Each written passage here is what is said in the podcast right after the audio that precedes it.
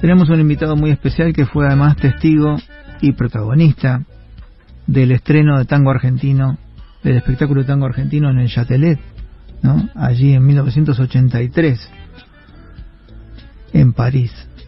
Este, un estreno que tuvo muchísimas características, muchas peculiaridades, ¿no? Este, lo que hicieron todos los, la gente de tango argentino con Claudio Segovia, con Héctor Arresoli, con toda la compañía, ¿no?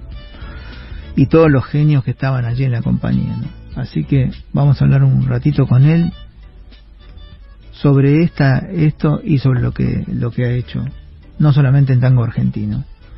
Lo tenemos a Jean-Luc Don Vito acá con nosotros, este, Jean-Luc, buen día, ¿cómo te va? Buen día, bien. Este, yo te digo una cosa, yo voy a leer una cosa que la culpa la tiene la señora Natalia Hills. o sea, cualquier problema con esto. con ella.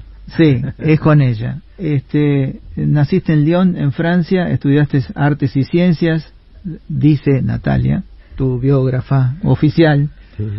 que definiste tu carrera profesional cuando ganaste el primer premio en un destacado concurso de diseño en París, en Broadway realizaste la creación del maquillaje y peinados para el espectáculo tango argentino que dirigieron Claudio Segovia y Héctor Oresoli, que debutó en el Teatro Châtelet en París en 1983 y durante sus giras mundiales también estuviste participando. Participaste en producciones de Broadway, Forever Tango, Flamenco Puro, Black and Blue, Noche Tropical, además de crear el maquillaje para los musicales de Broadway Cats y, y Calle 42 en París. Diseñó el maquillaje de Fausto Argentina y Cabaret Cocos, dirigido por Alfredo Arias, continuando la presentación de estos trabajos en numerosos festivales europeos. ¿no? Eh, ah, eh, diseñó maquillaje y fotografía en revistas como Vogue. No sé si dice Vogue o Vogue. Vogue en francés, Vogue. Vogue. Bueno, él y Glamour entre otros ha participado en numerosos festivales europeos, cine y televisión con figuras como Catherine Deneuve y Victoria Abril, princesa, las princesas Carolina de Mónaco y Lady Diana Spencer. En el 2018 fue parte de la creación de la versión coreográfica libre de María Buenos Aires en el Odeón de Herodes Atticus con la cantante original de la obra Melita Baltar y la que hace la biografía que dirigía este espectáculo no se pone ella, que es Natalia Gis, ¿no? Tu amiga Natalia Gis. Bueno, la presentación es así, este, y hoy lo aprovechamos a Jean-Luc, este, que está en Buenos Aires, un poco, supongo que por los 40 años de tango argentino, la celebración esta, y también por saludar a su queridísimo amigo Claudio Segovia, que le mandamos acá un gran abrazo, y también a, a la querida Hilda Curleto, ¿no? Y a todo el elenco también. Y a todo el elenco. Este, ¿Qué fue para vos este, tango argentino, digo, tenías 19 años. Por ahí. Sí. Mm. Y para mí fue un choque, pero fue un choque eh, emocional y no hablaba castellano yo en este momento, entonces eh, era una emoción directa, digamos, eh, el encuentro con esta gente y después mirando de costado el show también. Mm. fue muy fuerte y, yo vi también el, la reacción del público que era muy excepcional en París, porque el Festival de Otoño esperaba, digamos, un suceso presentando un espectáculo de cultura diferente. Ellos hacían mucho eso, invitando eh, espectáculo eh, con otra tradición que la tradición francesa. Sí pero se, se dieron cuenta que, que, con tango argentino pasó otra cosa. Fue una, una explosión. Había gente, después del primer eh, día, había gente en la calle que con cartel que pedía entrada, porque todo se vendió así después del primer día. Y las notas de los diarios también, eh, página entera eh, en la portada de los diarios. Mm una cosa única. Después vamos a hablar además, la aprovechamos porque cómo surgió, fue tanto el, el, el éxito y la, la, explosión, como decía Jean-Luc, que además se creó una moda tango, Exactamente. a partir del tango argentino, ¿eh? una cosa de locos. Jean-Luc también hizo una, hiciste un estudio de 100 años de moda en el tango argentino, ¿no? Sí, en el tango. En el tango. Eh, bueno, pero yo estudié sobre todo la, la digamos, eh, qué pasó cuando en el primer boom del tango en los años 1913 y des, en París y después con eh, todo lo que pasó en los otros países, digamos, después de París. Y yo noté en mi estudio que pasó lo mismo en, después de 1983 y el suceso de, de tango argentino. Eh, primero en París, después eh, en Estados Unidos. Eh, digamos, yo me di cuenta que en la moda influyó mucho. ¿Con quién, decime así, vamos, vamos a escuchar un poquito más de música. ¿Con quién aprendiste a bailar, a, bailar, perdón, con quién aprendiste a hablar castellano? Bueno, al principio, eh, bueno, estaba Jorge Luz también eh, al inicio. Y yo me hice muy amigo de él, también porque cuando hicimos la gira, no era una producción muy muy muy grande mm. no había tanta tanto presupuesto entonces nosotros compartíamos cuarto y yo compartía el cuarto con Jorge Luz cuando hicimos la gira en, en Francia en Italia mm. Eh, entonces eh, bueno aprendí con él también eh, porque él quería comunicarse conmigo me hacía todos los personajes de las películas eh, francesas eh, de los años 40 y todo eso. No, yo lo tenía como de artista en privado. en privado. Claro, así, te hacía una tu propia función. Eso, era una experiencia maravillosa. Ah. Entonces después eh, con él y después con todo el elenco, con, con Elvira y Burlazo que yo adoraba, ah. y con el Baberón también muy amiga. Y Jovita Luna, ella hablaba muy bien francés. Entonces es la primera con la cual comuniqué yo. con Jovita. Con Jovita. Ella había trabajado mucho en París, en el Lido y en toda Europa. Claro, Era casi europea ella. Mm, y después también con María Nieves, que me aprendía todas las malas palabras. Y bueno, él va también, ¿eh? claro, no. Bueno.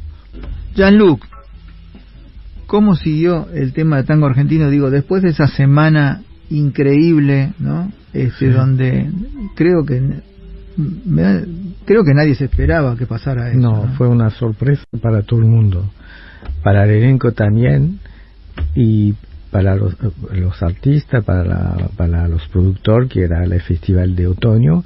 Entonces ellos eh, eh, como, vieron que había tanta, tanta, tanta gente que quería verle el show y como eh, se había vendido todo, todas las ubicaciones para las funciones, pensaron enseguida hacer eh, revenir el tango argentino el año siguiente. Entonces se organizó eh, en el Châtelet, yo creo que fue un mes, eh, en 84 con una gira en, en, eh, en Francia y en Italia. Y eso fue también con el mismo, mismo suceso. Sí. Y después también eh, eh, ya un productor americano quería llevarlo en Broadway. Mm. Y después fueron a Broadway. Mm. Contame lo de la moda tango. ¿Cómo, qué, qué, qué, pasó con eso? Bueno, la moda tango eh, podemos hablar del, del primer impacto sobre la moda en 1913 mm. mm.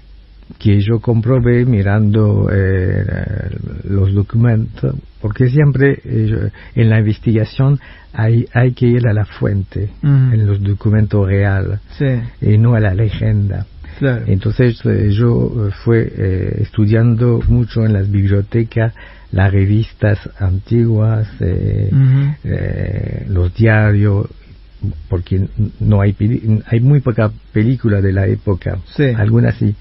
Eh, por, por, ejemplo, hay uno de Charlie Chaplin donde él baila tango, claro. un poco en broma, y ahí reprodujeron en, este, en esta película un vestido tango que fue creado por Poiret, que, que era un diseñador muy famoso en esta época, Eh, y después eh, Jean Paquin también de, de, la época.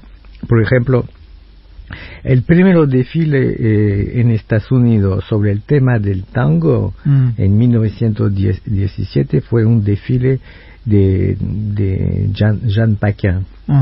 eh, eso muestra el impacto del tango sobre claro. Eh, la moda y la industria también, claro. porque se, se, puso a, hacer muchas telas eh, de seda y todo eso para hacer el vestido para que la, la, la, mujer podría bailar el tango.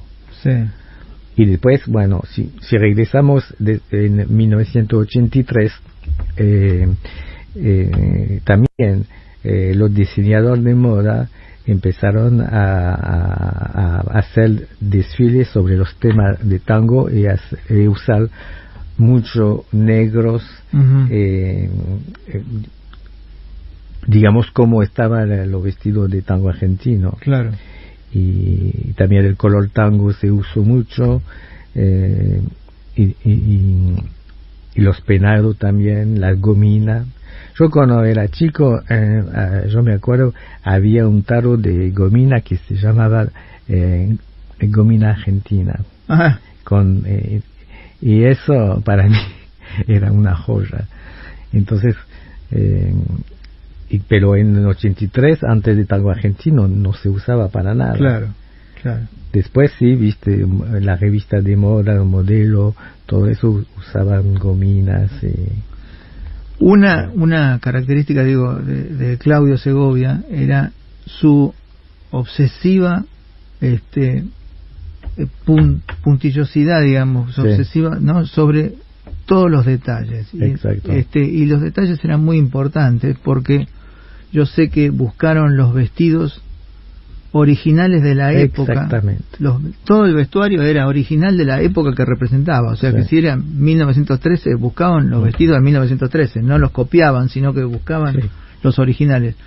Y también el maquillaje, que era muy importante para, para concebir cada época y cada personaje.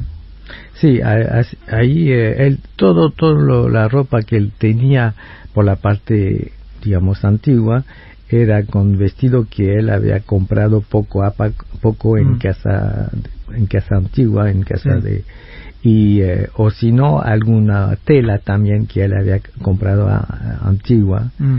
para rehacer algunas cosas y y por el maquillaje bueno como pasábamos de, de una época a la otra había que adaptarlo para eh, hacer los cambios, porque no había mucho tiempo por hacer cada vez un maquillaje auténtico. Claro, entre un cuadro y otro. Claro. Y, pero el impacto también donde yo, por ejemplo, pasé un poco más de tiempo era para, para el cuadro de Milonguita, porque era es el único cuadro donde se cuenta una historia, digamos. Y entonces eh, era muy impactante la, el cuadro de Milonguita. Y también eh, cuando vos veías a Cecilia Naroa entrar, mm. y sobre todo cuando, cuando, la, cuando la madame la cambia, mm. y que ahí tiene un foco de luz eh, que le viene adelante, y ella se transforma en una, en una mujer muy sofisticada. Eh, bueno, el maquillaje ahí con la luz tomaba, tomaba una dimensión muy fuerte. Y atrás salía la, la, prostituta, mm. que era todo como fantasma, y toda ella tenía ropa eh, de los años 20, mm. pero auténtica. Original. Y cuando fuimos a Broadway eh, había que, que restaurar toda esa ropa porque no, no era hecha para bailar. Claro. Y ahí Hilda hizo una restauración maravillosa mm. y con material también eh, original. Sí, sí. Claro, claro, era así.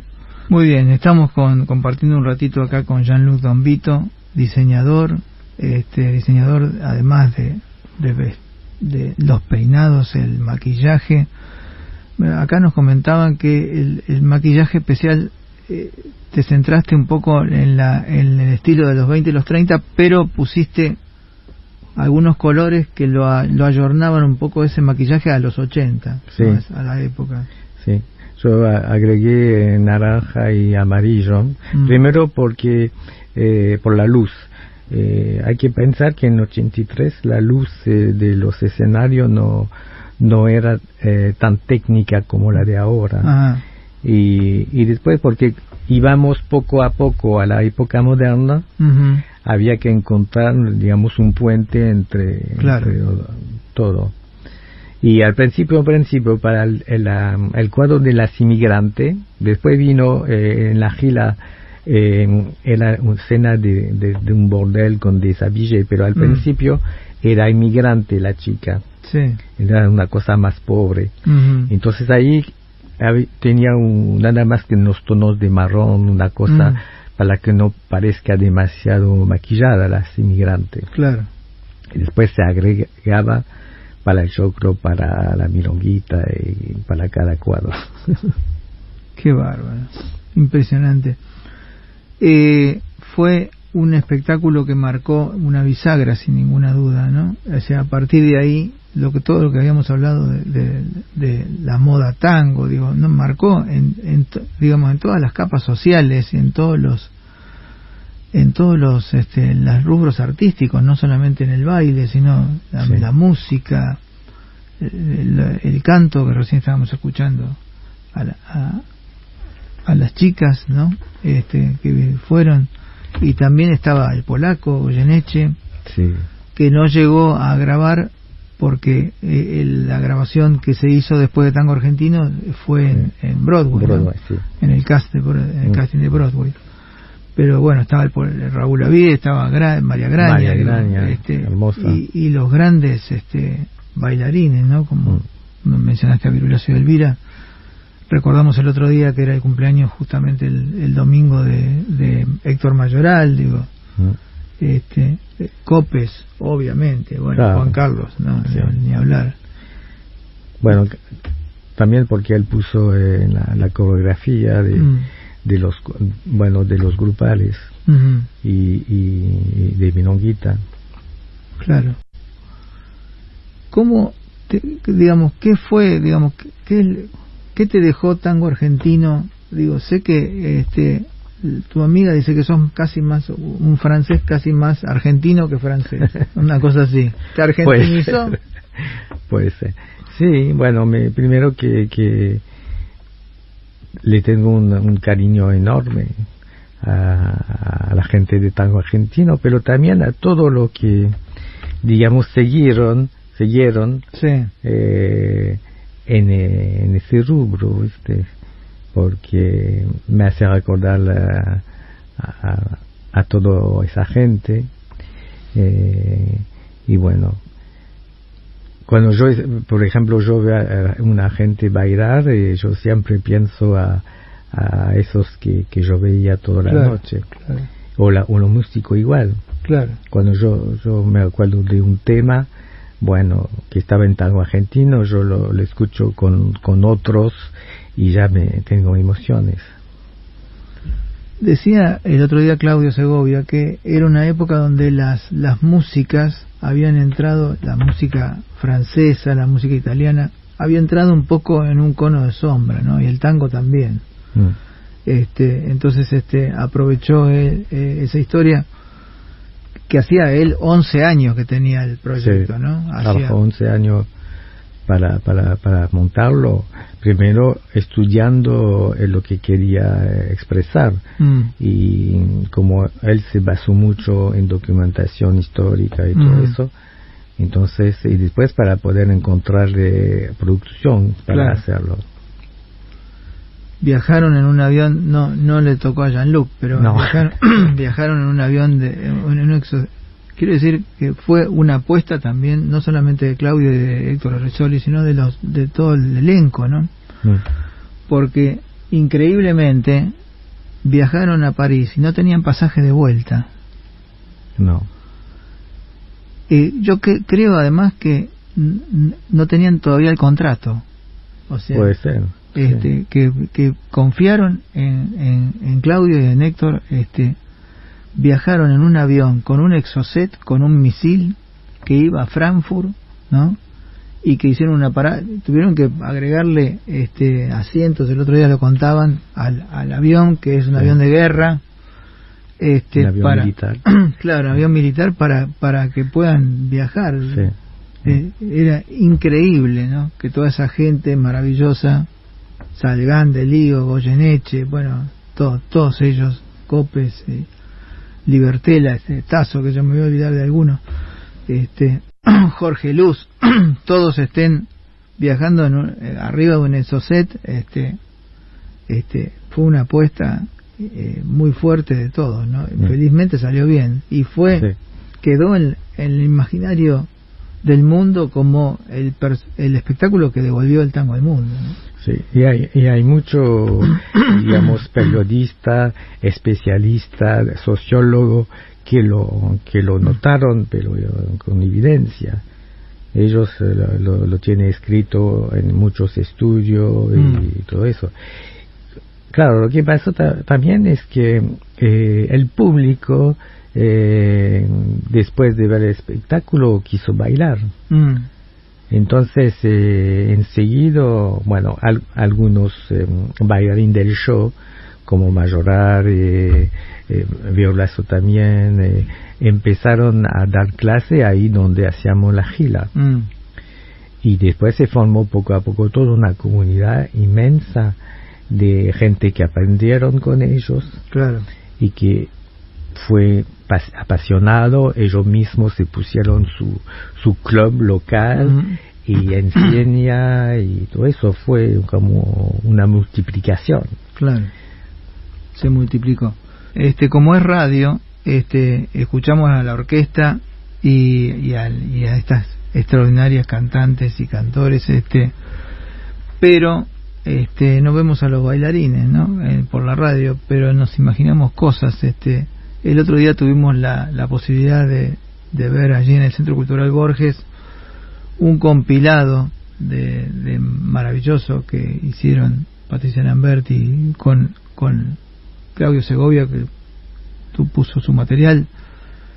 Este infelizmente no hay no hay este material del 83 no No, hay muy poco porque primero en, esta época no se grababa los espectáculos. claro Entonces, eh, primero que era prohibido y Mm. lo que filmó la prensa eh, en directo creo que no hay nada. Mm. Hay alguna aparición por televisión por la promoción, Ajá.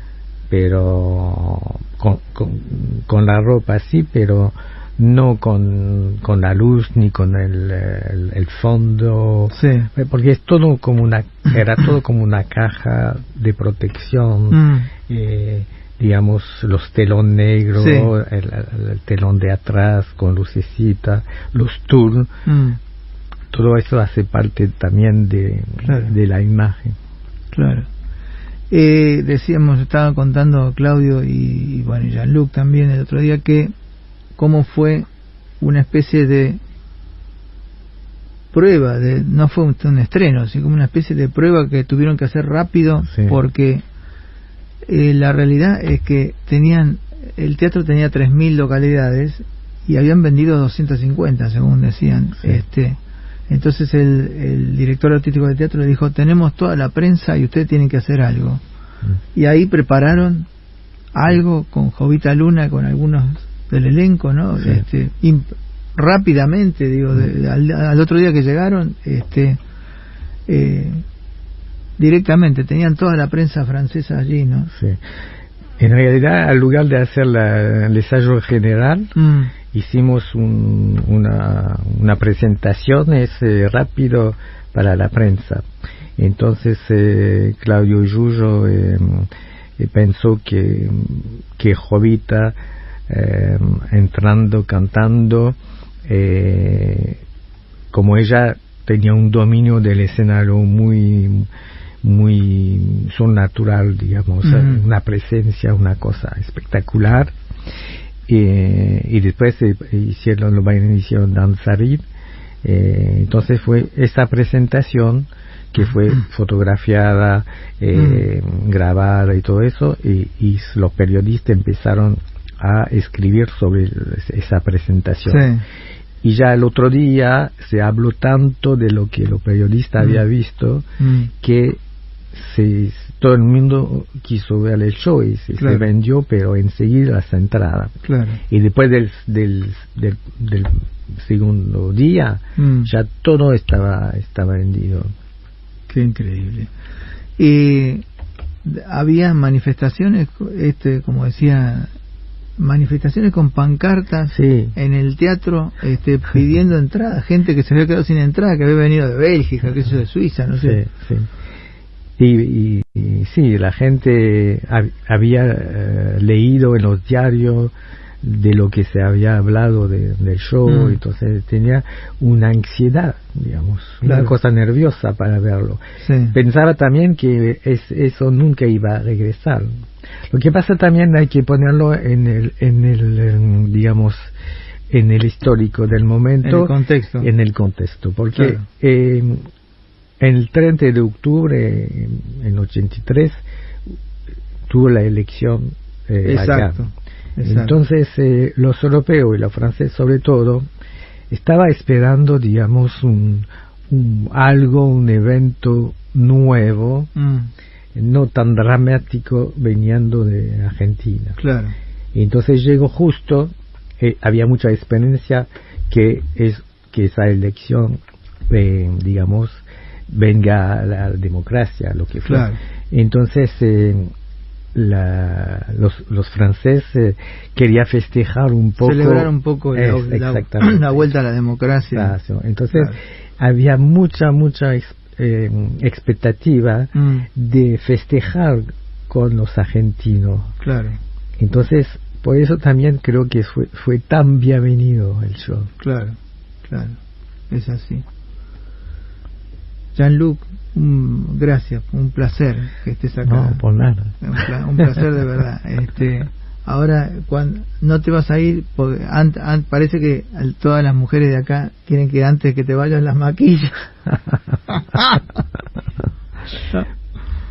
¿Eh? Pero yo digo siempre... O consejos, con consejos ya Ah, estamos también. Bueno, porque yo digo siempre para eh, la cena, el, el escenario es, un- es una otra claro, cosa. claro. Para, para el, el día es una cosa más tranquila.